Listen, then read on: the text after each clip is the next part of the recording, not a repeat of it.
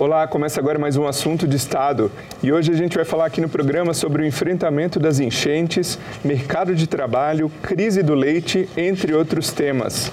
E para conversar comigo, o nosso convidado é o senador Paulo Paim, do PT do Rio Grande do Sul. Bem-vindo, senador. Sérgio, uma alegria enorme estar aqui na nossa querida TV Senado falando para todo o Brasil. Para a gente começar então, vamos falar da tragédia causada pelas enchentes, principalmente no seu estado, no Rio Grande do Sul. Ah, foi decretada recentemente a calamidade pública no estado até o fim de 2024. Queria que o senhor falasse para a gente, para a nossa audiência, quais as ações mais eficazes estão sendo adotadas no enfrentamento disso e o que, que o senhor eventualmente faria de diferente no combate às enchentes. Sérgio, você entrou já na, na sua colocação muito precisa é, sobre o decreto legislativo. Esse decreto legislativo, é bom lembrar que ele é fundamental, vai até 2024, foi uma iniciativa do governador do estado, veio aqui e pediu para o nosso querido presidente é, do Congresso, o, senador Rodrigo, né? E o senador Rodrigo me convocou para ser o relator desse projeto. Então, eu fui relator desse projeto, aprovamos por unanimidade aqui. O Rodrigo Pacheco foi muito gentil, porque ele pediu que eu relatasse. Com isso, nós abrimos as portas para os municípios que foram atingidos no Rio Grande do Sul terem um tratamento especial, especialíssimo com a gente. É, tenho orgulho de dizer. Então, agradeço a casa por me dar a relatoria.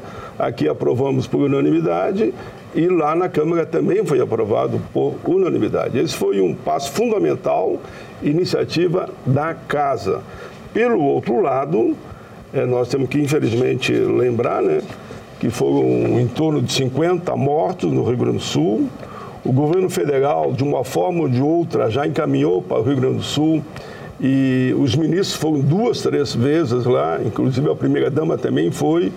O Lula só não foi devido de compromissos marcado há muito tempo no exterior, mas é, habilitou os seus ministros a dar todo o atendimento para o Rio Grande do Sul. Olha, os dados que eu tenho aqui, né? Cerca de 3 bilhões já foram encaminhados para o Rio Grande do Sul, é, entre uma série de ações, né? Entre auxílio emergencial, empréstimo, antecipação, é, uso do fundo de garantia, enfim, o governo Lula está dando todo o apoio a esse momento tão triste de que tudo que vem acontecendo no solo gaúcho.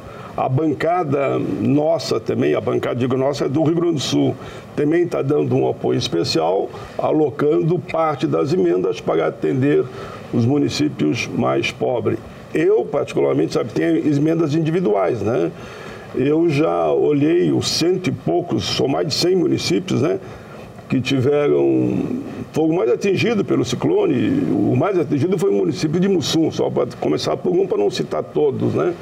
Eu vou destinar da minha emenda individual a mais de 100 municípios, a todos aqueles que foram atingidos de forma mais contundente e entraram na calamidade, é, um valor que deve ultrapassar 300, 400 mil para cada município das minhas emendas individuais. Porque eu tenho um processo para o orçamento eu mando emenda para os 500, para os 497 municípios no Rio Grande do Sul. Não importa o partido, não importa quem é o governador. Porque para o governador eu mando a minha emenda de bancada, que é 5 milhões todo ano. Não importa quem é o governador, importa que vai para a educação, para investir na educação.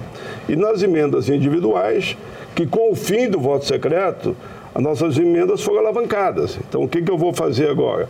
Como eu já mandei recentemente para as comunidades quilombolas, que não tinha nem água para tomar, eu mandei 500 mil para cada comunidade de quilombola, que eram 70, né? E, e passaram por esse momento que todo o Rio Grande do Sul está passando, pelo menos em grande parte, né? E peguei os 50 municípios mais pobres do estado, né? Baseado no IDH, e mandei também 500 mil reais. Mas agora já estamos selecionando, estamos entrando em contato com todos os órgãos para que a gente saiba realmente quem mais foi atingido. E vou mandar é, em torno de 300 a 400 reais para cada município da minha emenda própria, individual, além de todo o apoio que nós vamos dar via as emendas de bancada. Foi um momento muito triste, cidades inteiras foram cobertas pela água, outras é, mortos, em torno de 50 pessoas é, morreram e há uma solidariedade de todo o Brasil até mandando mantimentos e ajudando no que for possível. O governo federal está fazendo a sua parte, mas reconheço que o governo estadual também está fazendo. Né? Tanto o presidente Lula como o governador do estado está fazendo a sua parte no que tange uh, atender de forma mais precisa né, é, possível esse povo tão sofrido que é o nosso. Nós passamos há pouco tempo de uma seca, que estado de calamidade pública foi, foi mais para 300 municípios, agora enchente. Por isso que exige uma solidariedade e o apoio de todos. Cada um está fazendo a sua parte. E, senador, numa audiência pública aqui no Senado em setembro, o senhor comentou que a possível desativação de usinas termoelétricas a carvão mineral poderia causar enormes prejuízos para a região a do Rio Grande do Sul, desses produtores. Como que esses produtores e também o Estado vêm se preparando para a transição energética e como causar o menor impacto hoje na questão ambiental e também futuramente o impacto econômico e eventual prejuízo, perda de empregos?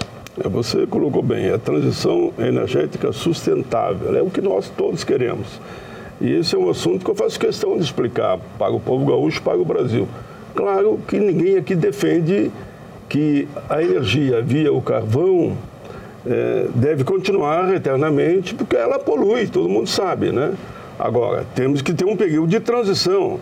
E foi esse o pedido que veio da região de Bagé, Pinheiro Machado, atingindo até Pelotas, mas pegando toda aquela região, milhares e milhares de pessoas serão atingidas. Porque se você dizer, bom, tem tantos empregos na usina de Candiota, mas a cadeia produtiva influencia em toda a região, né? no comércio, na saúde, em, todo, em todas as áreas repercute, porque se você, de uma hora para outra, fechar a, a, usina de Candiota. Eu conheço bem Candiota, porque eu participei lá de uma, de uma negociação de uma greve, durante 12 dias eu fiquei acampado lá com os trabalhadores, e que estavam morrendo os trabalhadores por acidente no trabalho. Então eu conheço bem a região, tenho autoridade para falar sobre o tema. E por isso, quando eles me procuraram, depois da greve de 12 dias, fizemos um baita de um acordo, um acordo bom, e tudo voltou à normalidade e não morreu mais ninguém lá naquele período, pelo menos nos próximos anos. Claro, depois eu vim para cá como senador, né? É, era acidente no trabalho lá que morri mesmo. Ora, eu fui procurado pela comunidade toda da região, envolvendo milhares e milhares de pessoas procurado pelo meu partido da região também, que todo mundo sabe que é o PT, para que eu ajudasse a achar uma saída. Né? Fui procurado pela, pelas universidades que elaboraram esse projeto que está em debate. Fiz uma audiência pública aqui, onde estava o representante do governo Lula, que eu faço parte, representante do governo do Estado, é, e representantes é, também da sociedade organizada que está preocupada com a situação, inclusive de ambientalistas. Bom, o, os ambientalistas estiveram aqui, colocaram a sua oposição, contrário ao projeto na forma que estava, mas daí eu respondi da seguinte forma, a eles eu respondo de novo com todo carinho, que eu também defendo o meio ambiente com certeza absoluta toda a minha vida, né? O Espiridião a mim é o relator, ele vai ouvir a todos. Fizemos uma audiência pública, mas faremos tantas audiências públicas quanto for necessário. Ouvindo, ouvindo o, os companheiros que lideram essa área do meio ambiente também. É, eu acho que é possível se construir um entendimento. Eu sempre digo que não tem lei perfeita e nem projeto apresentado perfeito. Eu só apresentei o projeto e assinado a meu pedido pelos outros dois senadores porque veio de toda a região, empresários, trabalhadores, sindicalistas, vereadores, deputados estaduais, federais estiveram na audiência pública dizendo que tínhamos que achar uma solução e queremos achar a solução. Eu acho que é um compromisso de todos para que o mais rápido possível a gente não dependa da energia do carvão e tenha uma energia é, sustentável, né? E que não afete o meio ambiente. O senador comentou no meio da resposta sobre emprego. E o senhor declarou recentemente aqui na casa também que a jornada de trabalho reduzida não significa necessariamente perda salarial para o empregado e nem prejuízo para o empregador. E que reduzir a, essa jornada de 44 para 40 horas semanais poderia gerar 3 milhões de novos postos de trabalho Então explica para a nossa audiência, principalmente para o empregador, como que funcionaria essa proposta. Olha, isso é um tema que eu venho tratando há muito, muito tempo. Todos sabem que eu fui constituinte, né? E na Assembleia Nacional Constituinte, não foi só eu, naturalmente, um grupo de deputados federais e senadores se debruçaram sobre o tema 44 horas, porque era 48 horas. Naquela oportunidade eu já defendia as 40 horas semanais. Mas claro que, por isso que eu falei a questão da negociação, a importância do diálogo, inclusive nessa questão lá de candiota, né, de dialogar e encontrar um caminho que seja melhor para todos. Nessa questão, nós conseguimos aprovar as 44. E o que, que diziam na época? Se aprovar 44 horas semanais, demissão em massa, vai quebrar o país. Não aconteceu nada disso. 44 horas está aí até hoje. E hoje, no Brasil e no mundo, há um movimento para quatro dias por semana, que seria então, em tese, 40 horas semanais, mas é o trabalho quatro dias por semana. Ora, se você tem mais gente trabalhando, produzindo, recebendo e consumindo, você reativa o próprio mercado interno de cada país. Se você conseguir, que é o que nós queremos, reduzir de 44 para 40 horas semanais, você vai ter um universo de trabalhadores e trabalhadoras que vai poder se preparar, estudar, né? E, e contribui ainda mais com a mudança que está acontecendo em todo o mundo, até da inteligência artificial, por exemplo. Eu sou, eu sou relator aqui no Congresso do, do Estatuto é, do mundo do trabalho, que eu chamo Estatuto do século XXI, ou a CLT do século XXI. Já fiz audiência pública coletiva no Rio Grande do Sul, Fiz em Santa Catarina, Mato Grosso do Sul, a próxima é Paraná e depois Rio de Janeiro. Onde nós mostramos que aumentando a produtividade, aumenta a produtividade, menos acidente de trabalho, menos doença no trabalho e com isso todos ganham. Aumenta inclusive a qualidade da produção. E o trabalhador vai trabalhar, digamos, um dia menos, ou horas a menos todo dia, se quiser trabalhar de segunda a sexta, consequentemente ele mais descansado, mais preparado, vai ter condição de aumentar a sua produtividade. Existem em torno de 40 países que estão fazendo a experiência, claro que não é todo o universo do mundo do trabalho, né? Em 40 países estão fazendo essa experiência, aqui no Brasil também existe, se não me engano, em torno de 30 ou 40 empresas que estão fazendo a experiência. E os resultados, até o momento, são muito bons.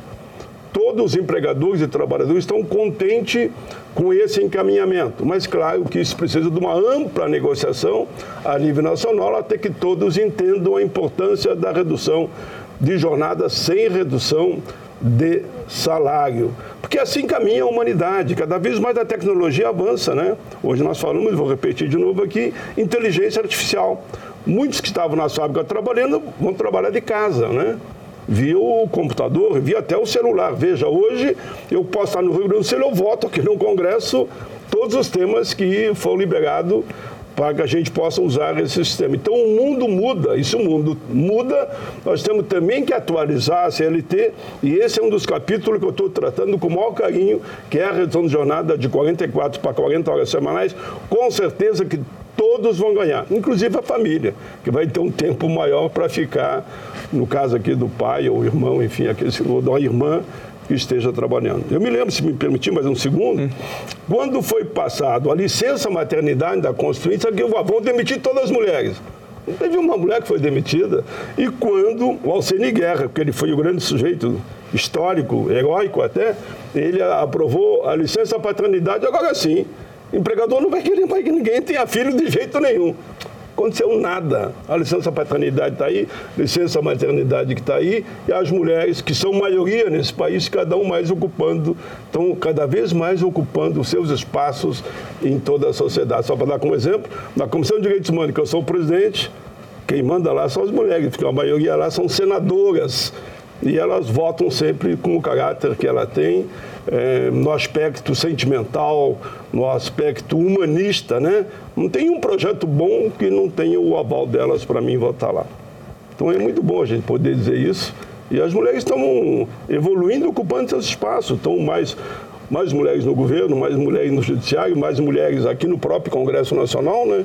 como também negros e negras. Aumentou o número de negros e negras no Brasil, graças à nova legislação de uma lei que nós todos aprovamos aqui com o apoio do Tribunal Superior Eleitoral. Pode ver que eu fui além do que tu perguntou. Senador, a gente falou aqui em aumento de produtividade, aumento de geração de empregos. No entanto, na contramão disso, a gente está enfrentando hoje no país uma crise na cadeia produtiva de leite. É, eu estou falando aqui de 44 mil é, produtores Isso. de leite só no Rio Grande do Sul que deixaram a produção de leite em razão dessa crise. A gente tem um infográfico aqui para entender Vamos um lá. pouquinho melhor do assunto.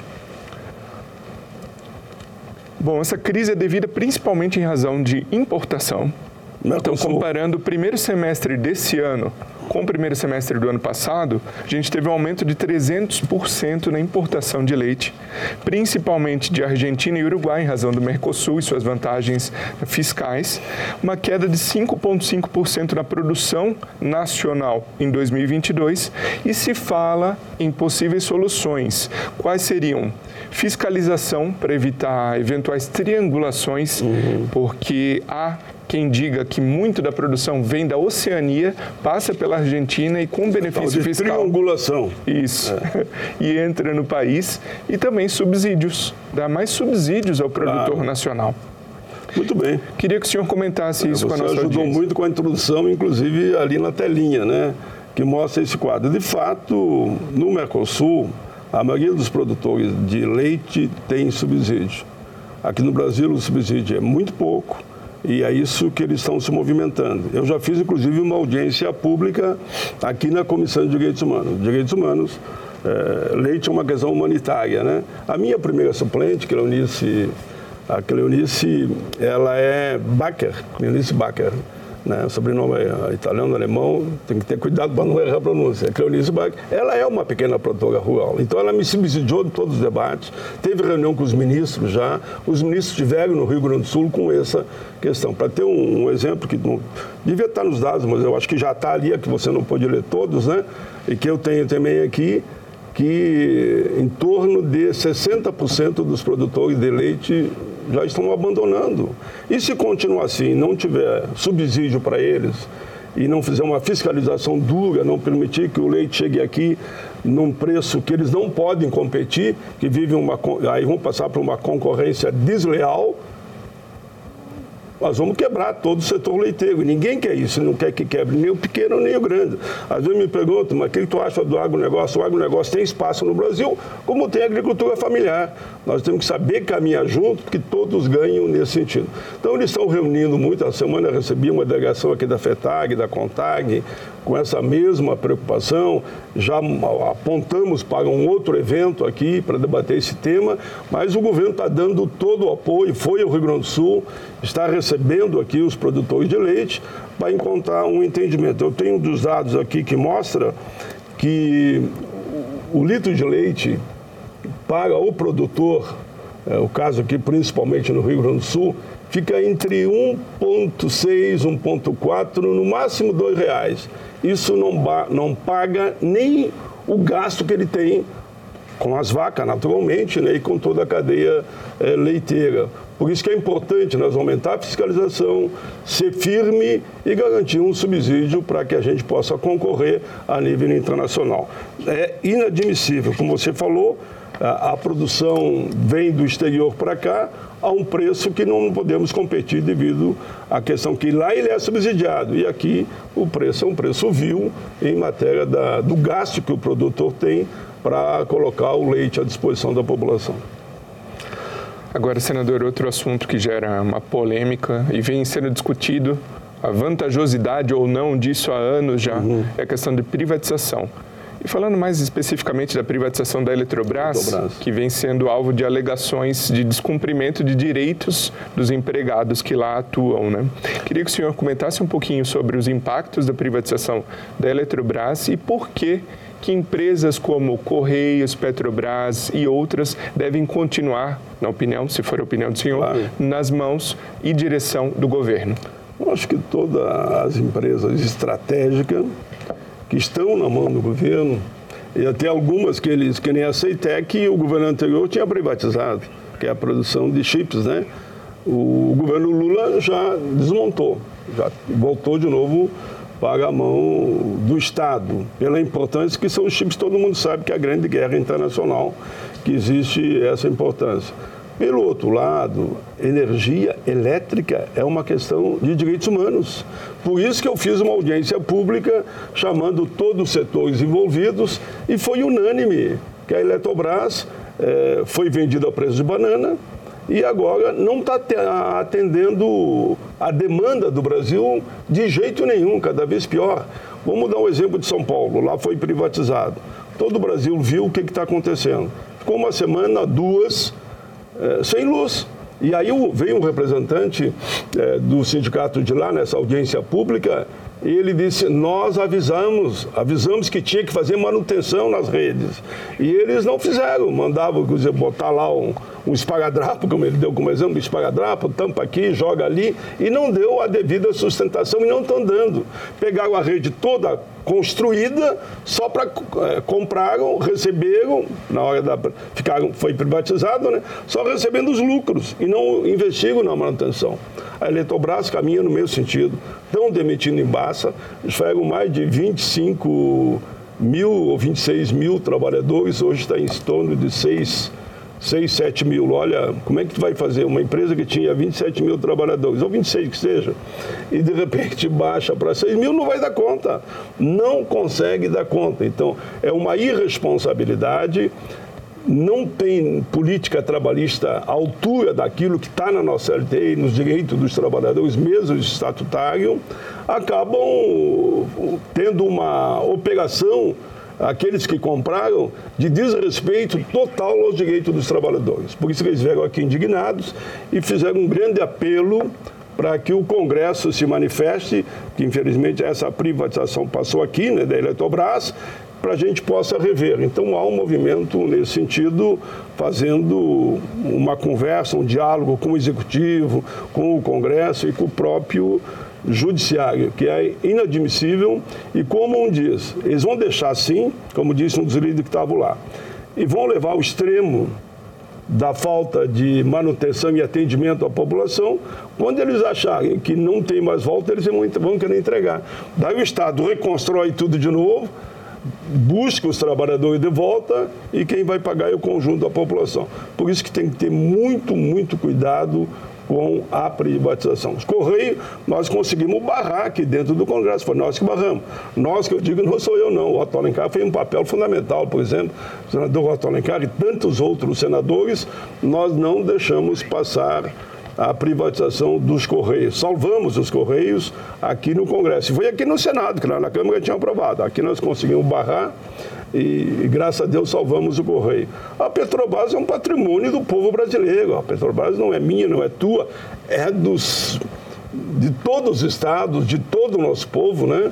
E a Petrobras, de fato, ela cumpre um papel social fundamental. E o Jean Prats, que é um senador, foi senador até o ano passado, é que está hoje na presidência da Petrobras, está fazendo um excelente trabalho. A Petrobras hoje tem um olhar social também, além de atender uh, naturalmente toda a produção de combustível internamente, de forma tal que a Petrobras está dando cada vez mais lucro. E por que eu, só, eu acho engraçado que eles só querem privatizar o que dá lucro. Aquilo que dá prejuízo, eles não pensam em privatizar. É isso, acho que nós temos uma posição clara, nítida e transparente. E eu não sou daqueles que tem, tudo tem que ser estatizado.